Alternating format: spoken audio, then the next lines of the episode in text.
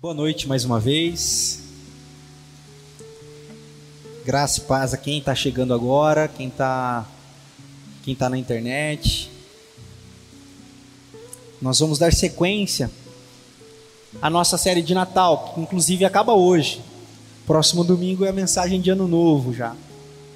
Essa série curta de dezembro, que eu, o Davi, estivemos pregando aqui na nossa comunidade. E o tema que eu escolhi para essa noite, ou que fomos escolhidos, é Jesus, o Deus que nasce. Natal. E é muito interessante que por muitos lugares que a gente passa e falando de igreja, aí tem encenação do Natal, aí presépio, a criança lá, né? Mas é necessário pensarmos nessa data, que inclusive, diga-se de passagem, não é uma data bíblica. Não há registro sobre a data do nascimento de Jesus. Não há documento histórico para afirmarmos que dia 25 de dezembro é o aniversário de Jesus. Então nós corremos junto aí com o que é feito no mundo. Pastor, isso é errado? Não. Tá tudo bem. Mas eu acho que nós podemos refletir sobre o evangelho nessa data. As pessoas usam essa data para comprar presente. Eu falei aqui há duas semanas atrás, é comprar roupa que não precisa, tênis que não precisa, um tanto de comida que não vai comer. Enquanto existem pessoas que não têm o que vestir, que não têm o que calçar, que não têm o que comer. Acho que essa é um, uma reflexão importante para nós como cristãos. O que a gente faz no Natal, quando a gente fala que Jesus nasceu? Nasceu para quê? Para a gente comer mais? Para a gente comprar mais roupa? Mais um calçado? Jesus nasceu para quê, né?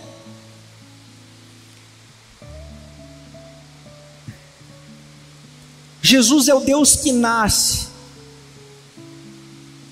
E nós nós tratamos isso como uma coisa meramente irrelevante. Ô louco, pastor.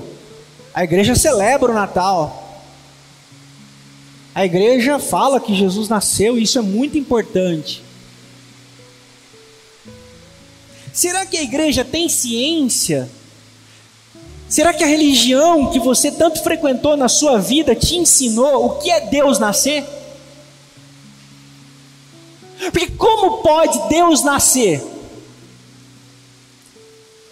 Se Deus é eterno, já passou? Deus é eterno, não é, pastor? É, mas como é que ele nasceu? Como é que a gente explica isso? Como é que a gente explica esse Deus que nós chamamos de Jesus nascer do jeito que foi, como foi, na circunstância que foi, e nós continuarmos a acreditar e celebrar o Natal e vivermos numa religião que é completamente contrária ao contexto que Jesus, o Deus que nasce, nasceu. Por isso, não há erro nenhum em celebrar o Natal. Não há erro nenhum no Papai Noel, queridos. Está tudo bem. Nos enfeites de Natal, está tudo certo. Só que nós precisamos refletir que Deus é esse que nasceu.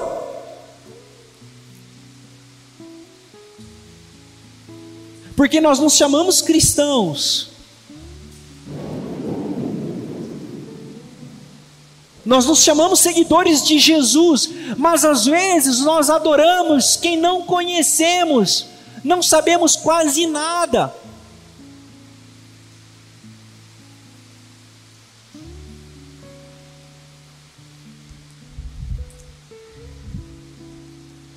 Eu não sei se nós marcássemos um culto de Natal para prosperidade, essas cadeiras estariam cheias. Para cura, para unção com óleo, para que esse óleo faça alguma coisa que sei lá o que, tipo mágica. Essas cadeiras estariam cheias. E eu acho que a igreja evangélica se tornou um lugar onde as pessoas gostam de ser iludidas por um Jesus tipo Papai Noel mesmo. Aquele que, se você se comportar durante o ano inteiro, vai te dar o presente.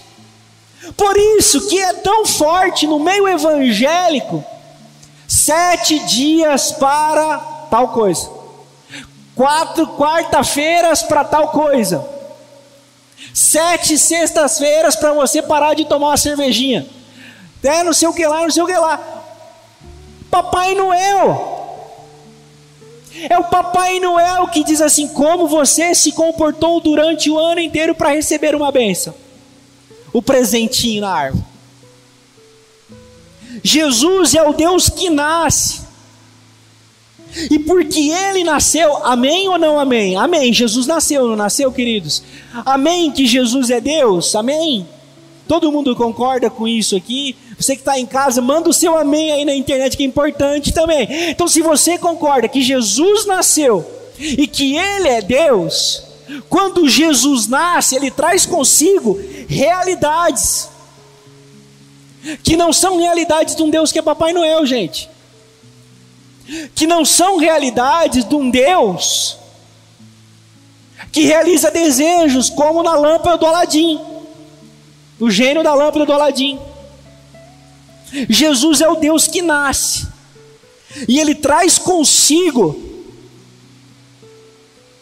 a vontade de Deus, o autor, eu prefiro chamar a autora de Hebreus, ela diz assim: que Jesus é a imagem, o esplendor exato de Deus. Ora, se Jesus, o Deus que nasceu, é a expressão exata de Deus, é para Ele que eu tenho que olhar. E se eu olho para Ele, eu aprendo muita coisa. E se eu aprendo muita coisa, eu preciso absorver o que eu aprendo. E nós estamos no Natal. Problema nenhum com o Natal. Estou repetindo. Enfaticamente repetindo. Problema nenhum com o Natal. Mas nós precisamos aprender com esse Deus que a gente diz que é real, que é verdadeiro e que nasceu. E eu quero convidar vocês para algumas é, é, reflexões sobre esse Jesus, esse Deus que nasce.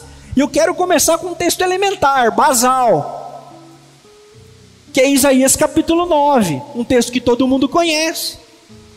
Olha só, a partir do versículo 6, Isaías capítulo 9, capítulo 9, verso 6.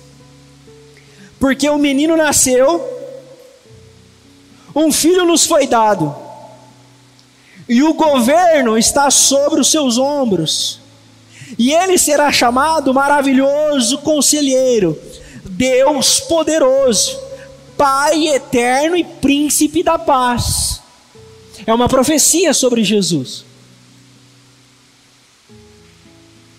E se você continuar lendo o texto, é fantástico e ele estenderá o seu domínio. A versão da mensagem, a Bíblia, a mensagem, que eu recomendo muito vocês terem em casa, a versão da Bíblia, a mensagem diz assim: e ele vai exercer o seu domínio, ele vai exercer o seu governo, e haverá paz sem fim sobre o trono de Davi e sobre o seu reino, estabelecido e mantido com justiça e retidão, desde agora para sempre.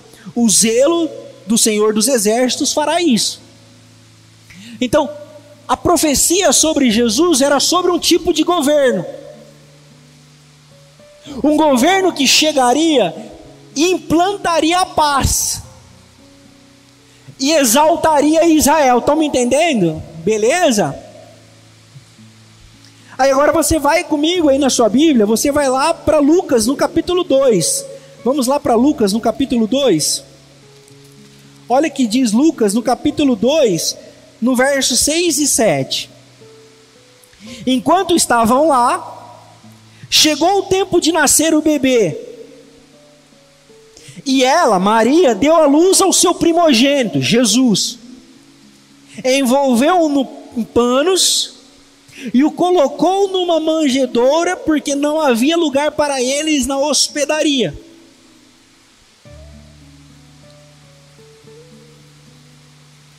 Profecia. Nasce o menino.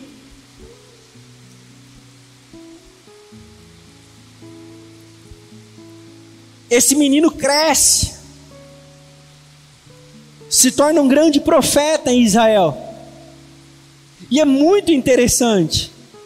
Por quê? Porque Jesus nasce e eu já vou voltar para esse texto do nascimento de Jesus. E Jesus começa a desenvolver o seu ministério profético. O que, significa ministério profético? Ministério de anunciação.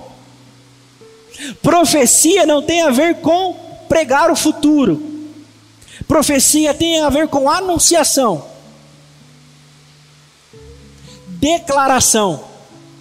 O que, que era uma profecia no Antigo Testamento? uma declaração de justiça. Por que Deus levantava os profetas? Para denunciar, para falar sobre os pecados dos reis e dos sacerdotes. A profecia, a denúncia apontou para Jesus. A denúncia era: o mundo está sem paz, o mundo está cheio de desigualdade e sem amor. Quando nascer o Messias, o profeta, ele vai anunciar o reino de Deus. Nasce o menino, começa o seu ministério, sinais, maravilhas. Quais eram os tipos de sinais de Jesus? Cura do leproso, cura do manco, cura do aleijado, toque na prostituta, sinais e maravilhas que, aos olhos da religião da sua época, eram maravilhosos, mas constrangedor. Porque Jesus tocava em quem não podia tocar, Jesus falava com quem não se podia falar, e Jesus andava com gente que não era digna de se andar.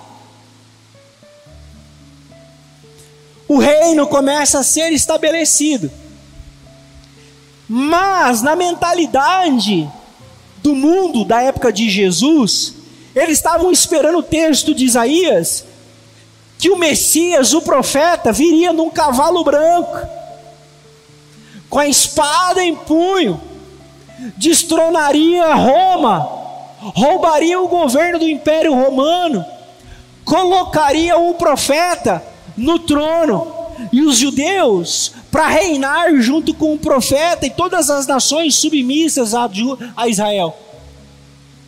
Mas não é isso que acontece. Jesus nasce numa manjedoura, na periferia, porque não havia lugar para ele na hospedaria. Hospedaria não é hospital. Hospedaria é um quarto de hóspede que toda casa da, do povo judeu tinha. Então nenhuma casa se abriu para Jesus, a não ser uma, mas com lugar na, manjedo, na, na onde ficaram os animais, os estábulos. E Jesus nasce ali, no meio dos camponeses.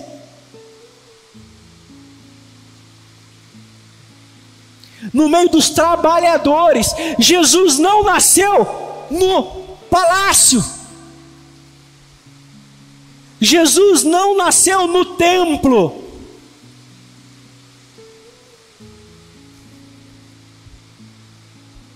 E aí, esse Deus que nasce com o nome de Jesus começa a causar perguntas.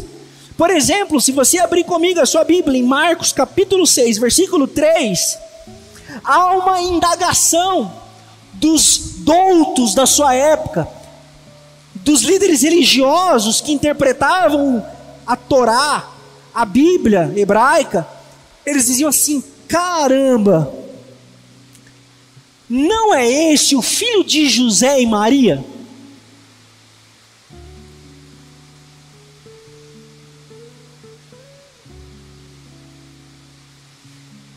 E a Bíblia diz assim, ó, não é esse o filho de José, o carpinteiro?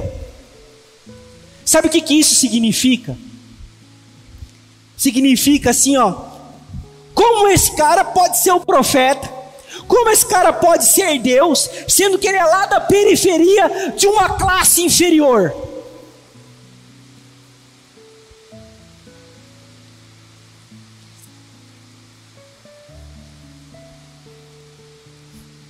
E aí, em João capítulo 1, versículo 46, Natanael faz uma afirmação quase que xenofóbica. Ele diz assim: pode vir alguma coisa boa lá de Nazaré? Tecla SAP. Pode vir alguma coisa boa da periferia?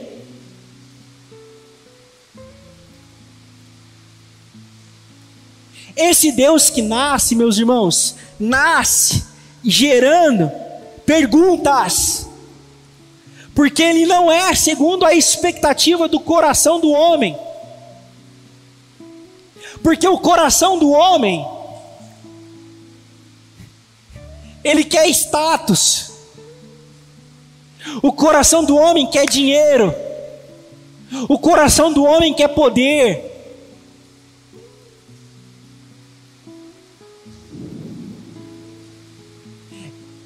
Esse é um dos pecados da igreja do nosso tempo.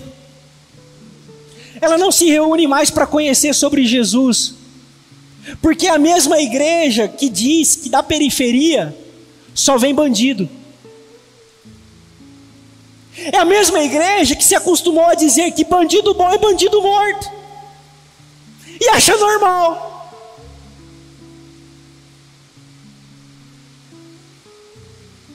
É uma igreja que está em pecado, porque se reúne em nome de Jesus para ter poder,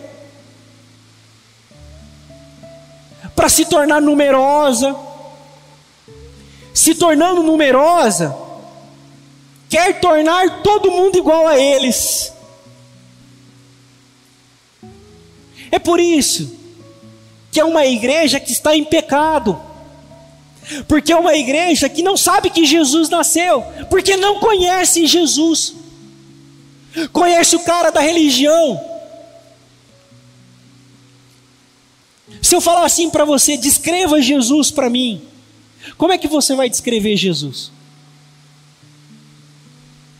Ah, pastor, cabelo comprido, meio cacheado, pé. Resposta errada. Como assim cabelo meio cacheado no Oriente Médio? Ah, pastor, pele clara, bochecha rosada. Pé, resposta errada. Como pele clara, bochecha rosada no Oriente Médio sem filtro solar?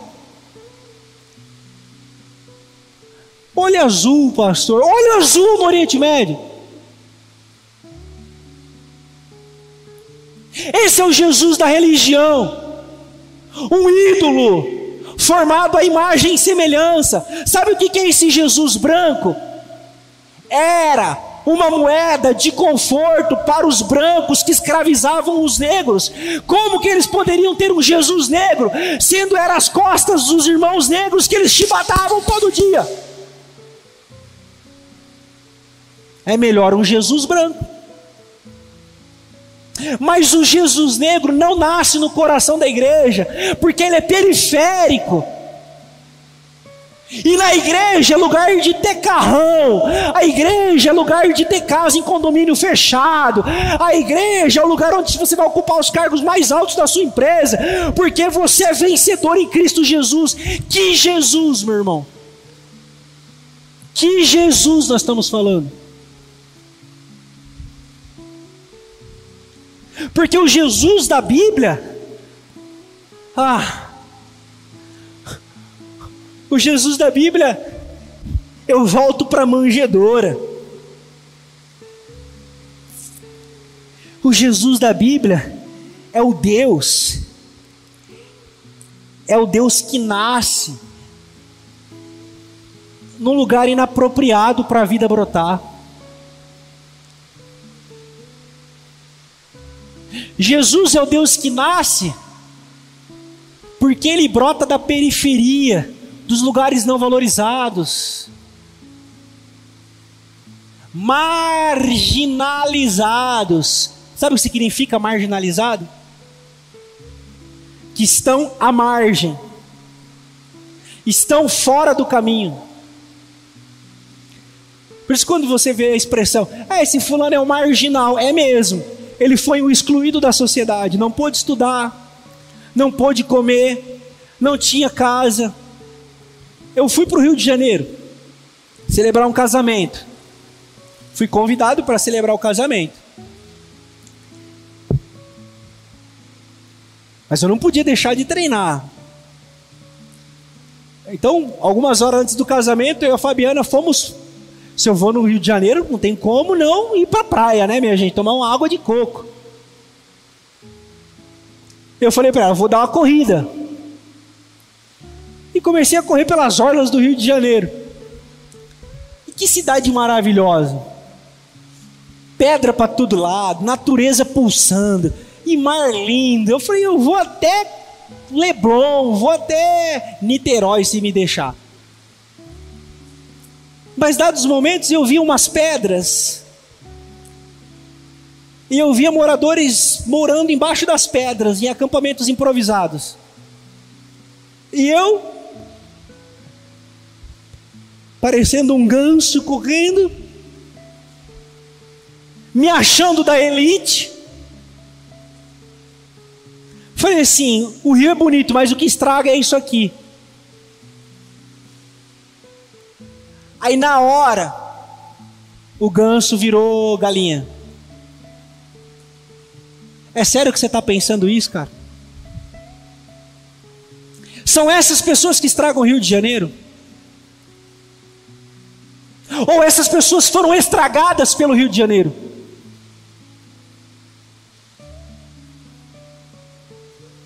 Eu falei, não é disso que eu estava falando. Exatamente isso que eu estava falando. Nós somos assim. E essa religião diabólica, demoníaca, que tem se tornado, me perdoe se eu estou usando uma palavra uma linguagem violenta, me perdoe, mas eu não tenho outra definição. Eu tenho estudado isso incansavelmente, inclusive estou muito cansado de estudar, porque eu não chego em outro resultado mais profundo do que esse. A religião evangélica, a igreja evangélica, de forma geral, não generalizada, mas de forma geral, é demoníaca, é satânica.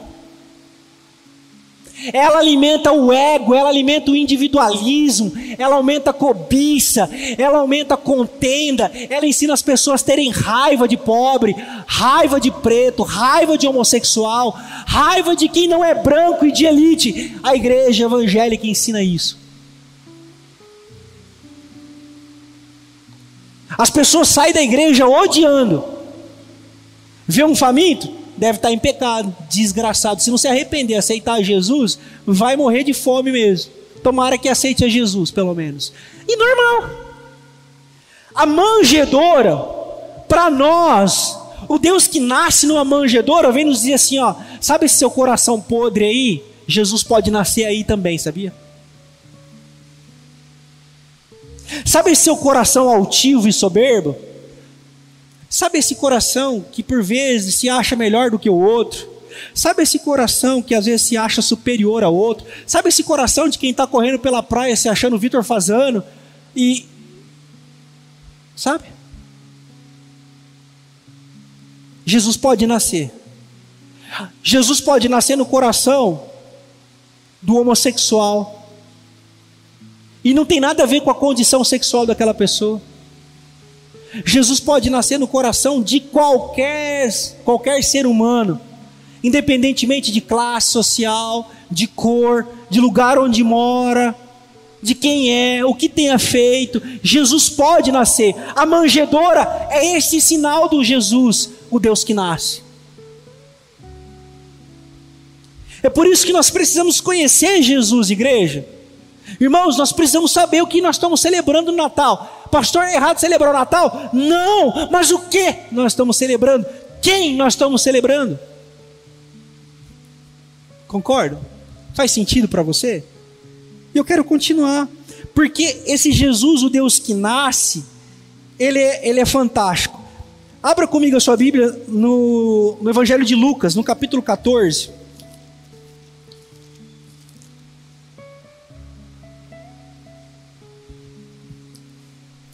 Jesus na casa de um fariseu.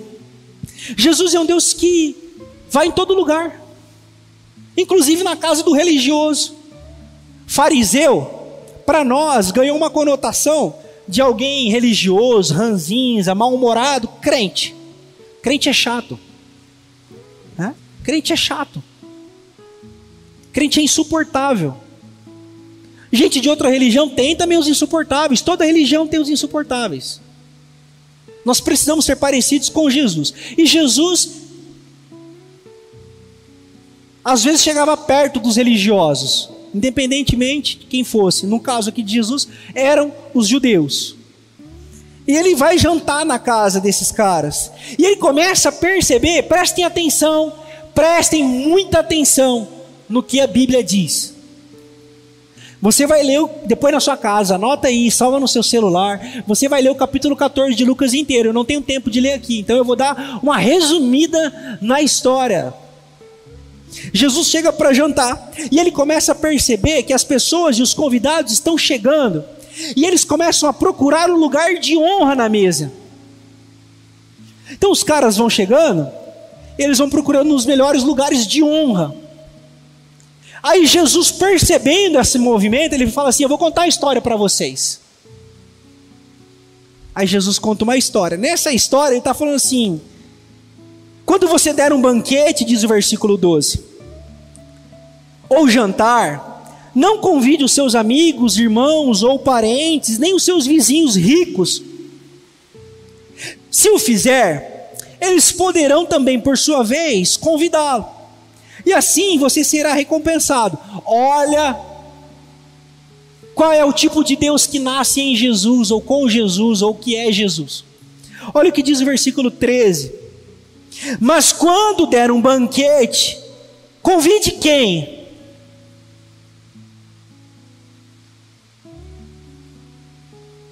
O que está na sua Bíblia aí?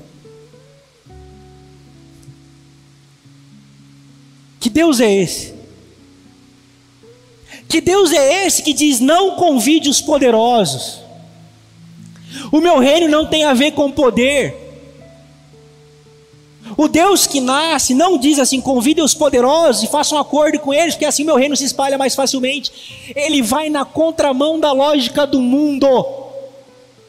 O mundo diz assim: fique amigo das pessoas influentes e você vai ter os favores. O reino de Deus é o contrário. Vá de encontro ao vulnerável. Vá ao encontro de quem não tem influência nenhuma, inclusive que é mal falado. O reino de Deus vai estar lá.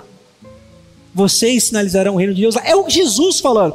Quando vocês forem dar um banquete, convide os pobres, os aleijados, os mancos e os cegos. Sabe o que Jesus está dizendo? Convide os amaldiçoados. Porque dentro da tradição judaica, todos esses males eram fruto de maldição. E Jesus está dizendo assim: não é maldição, é marginalização. Feliz será você, porque esses não terão como, como retribuir. A sua recompensa virá na ressurreição dos justos. Jesus está dizendo assim: ó, deixa eu voltar aqui. Jesus, o Deus que nasce, nasce na seguinte condição: Eu não vim para convidar os poderosos para se assentarem comigo. Eu não vim para fazer acordo com o poderoso, eu vim para cuidar dos necessitados. Qual que é o papel da igreja?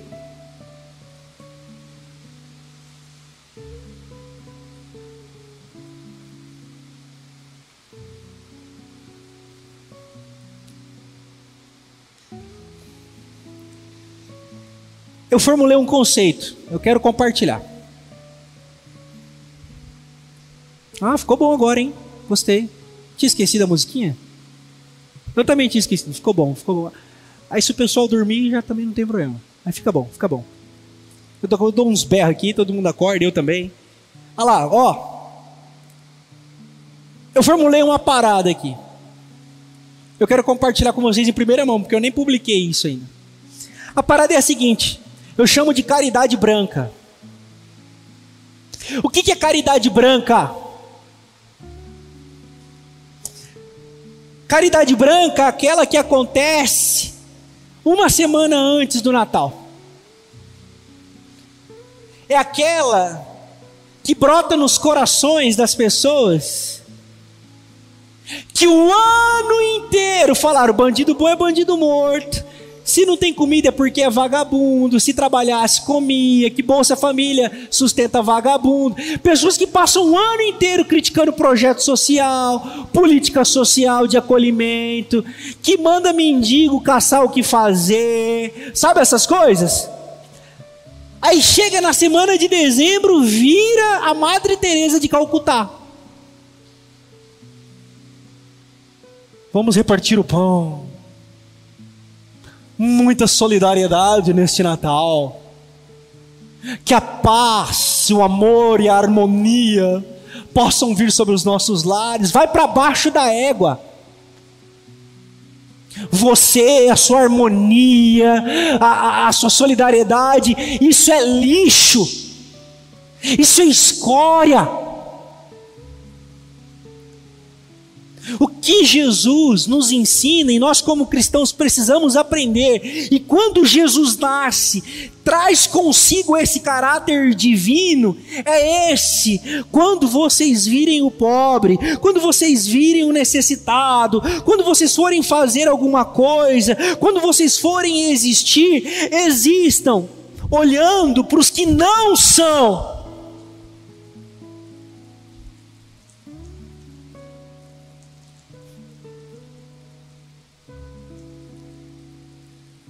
Ei, pastor. Depois não sabe por que a igreja não cresce, né? É.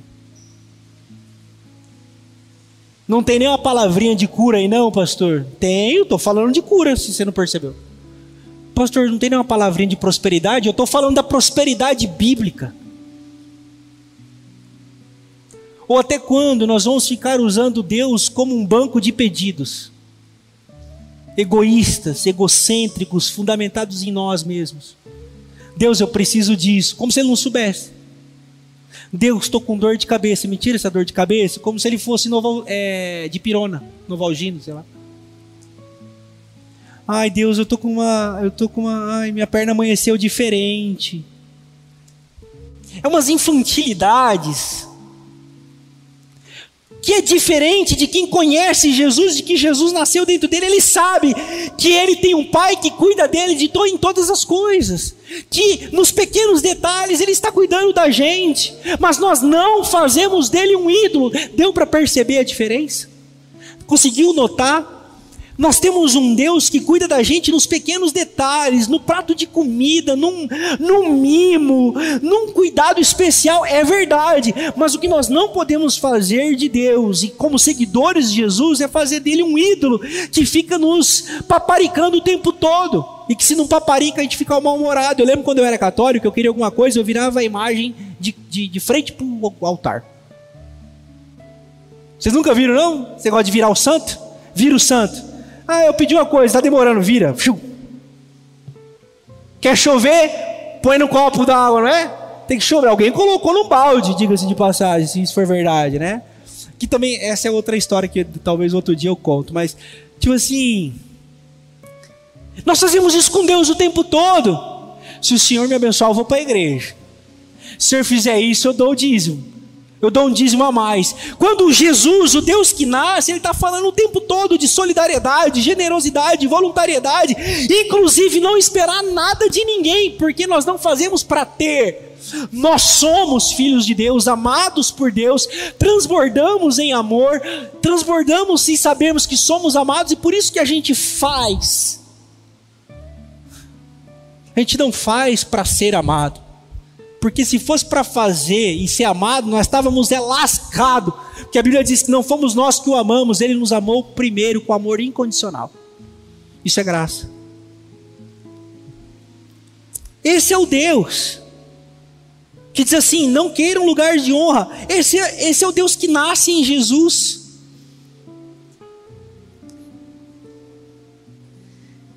Jesus é o Deus que vai na casa de Zaqueu.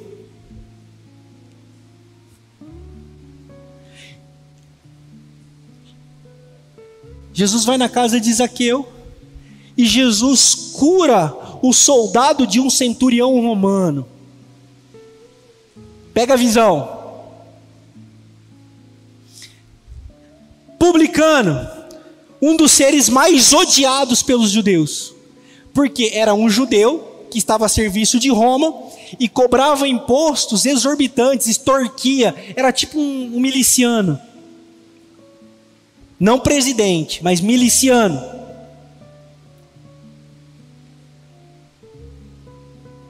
Que cobrava imposto do seu povo e extorquia. Então o povo judeu, eles queriam uma brecha para matar esses caras, e eles matavam, de tanta raiva que eles tinham. Centurião.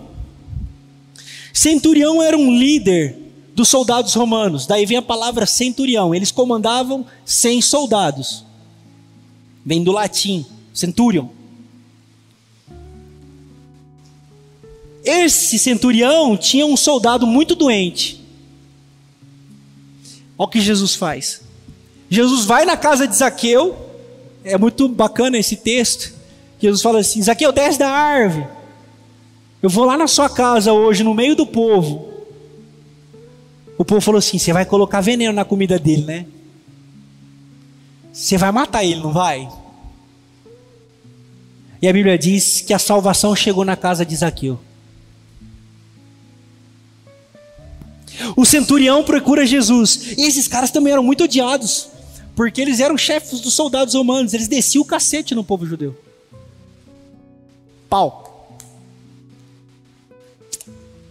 E quando ele chega para Jesus, fala assim: Mano, eu tenho um soldado que está muito doente, só você pode curar. E aí os caras olham para Jesus, os seguidores de Jesus esperam assim: você vai falar que, né, você vai matar, não vai? Tipo assim, determina a morte, pelo amor de Deus, tem que morrer essas desgraças. E Jesus diz assim: pode ir. Porque quando você chega lá, o seu soldado já vai estar curado. Esse é o Deus que nasce em Jesus. Aqueles que a gente tanto odeia, aqueles que nos fazem tanto mal, Jesus diz assim: nós não vamos desejar a morte de ninguém nós vamos levar a vida. E é natural da gente, como é natural da natureza. Você reparou? Água poluída. Chega no rio limpo. Que, que acontece? O rio fica poluído. Não é verdade? Na lógica do reino de Deus é diferente. O limpo por Jesus, quando toca o impuro, o impuro fica limpo. Nós caminhamos na contramão do mundo. Na lógica do mundo, tá tudo certo odiar, porque esses caras nos fizeram muito mal mesmo, então que se dane, que se lasque. Na lógica de Jesus, o Deus que nasce, nos ensina a amar, nos ensina a ser diferentes. E se antes nós odiávamos, antes nós detestávamos, agora não mais. Agora nós vamos amar. Se antes nós estávamos sendo divididos, agora nós vamos unir. Se antes nós estávamos separando, agora nós vamos unir. Se antes nós estávamos matando, agora nós vamos curar e ressuscitar. Nós vamos ser diferentes, porque esse é o Deus que nasce em Jesus. Por isso que é incompatível pensar em Jesus e achar normal lógicas de morte.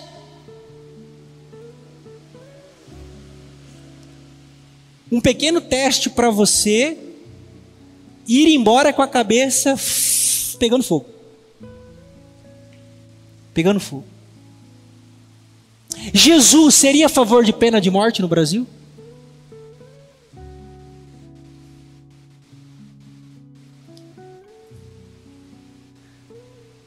Jesus seria a favor de tortura no Brasil?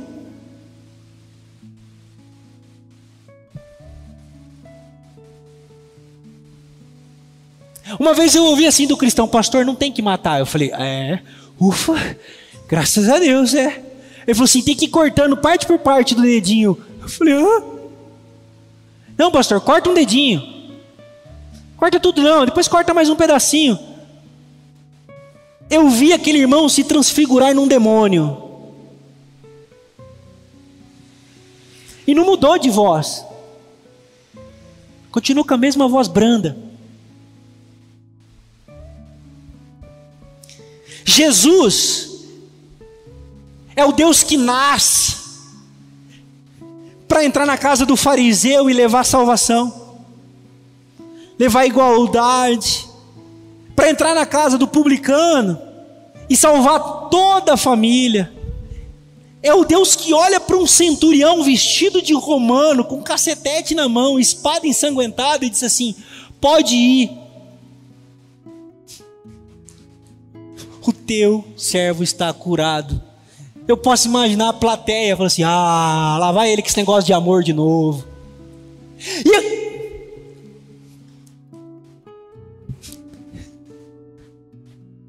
Sabe o que eu ouço? Pastor, o senhor fala de amor demais. É muito amor, pastor. Eu digo a verdade. Pastor, fala mais de inferno. Fala mais do diabo. O povo gosta de se sentir medo, pastor. Beleza. Mas eu escolhi me parecer com Jesus e não com os pastores que estão aí. Esse é o Deus que nasce. Esse é Jesus de Nazaré, meus irmãos, minhas irmãs, e eu quero concluir a mensagem dessa noite.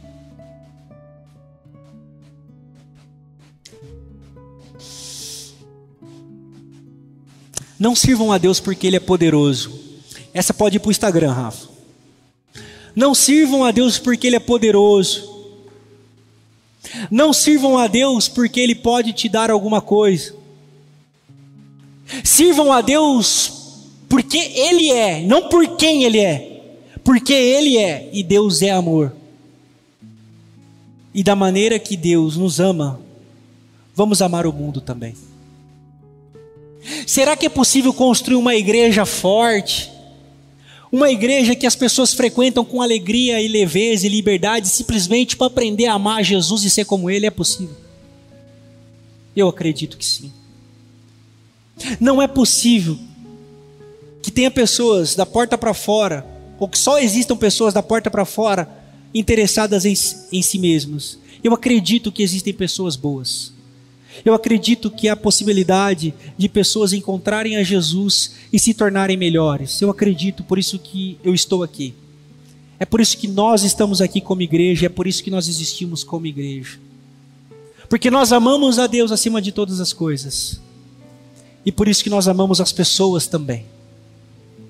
Irmão, que Jesus possa nascer no seu coração. Irmã, que nesse Natal você possa se tornar alguém diferente de quem você era, do que você aprendeu até hoje, do que eu aprendi até hoje.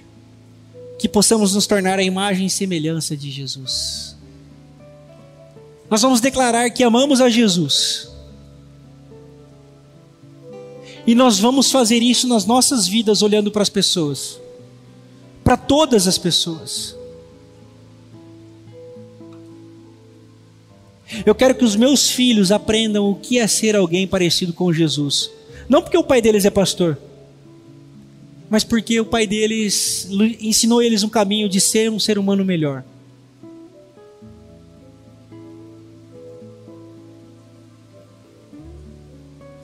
A igreja é o lugar onde as pessoas podem se tornar melhores.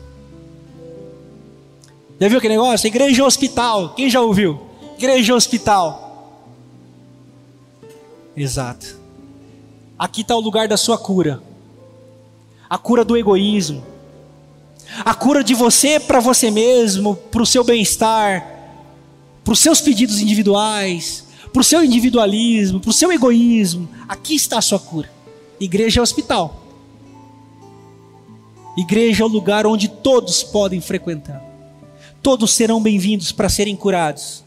E todos são muito bem-vindos na mesa do nosso Pai. Vamos nos colocar de pé. Cante essa canção com a gente. Celebre a Deus nessa hora e faça dessa canção a sua oração. Amém.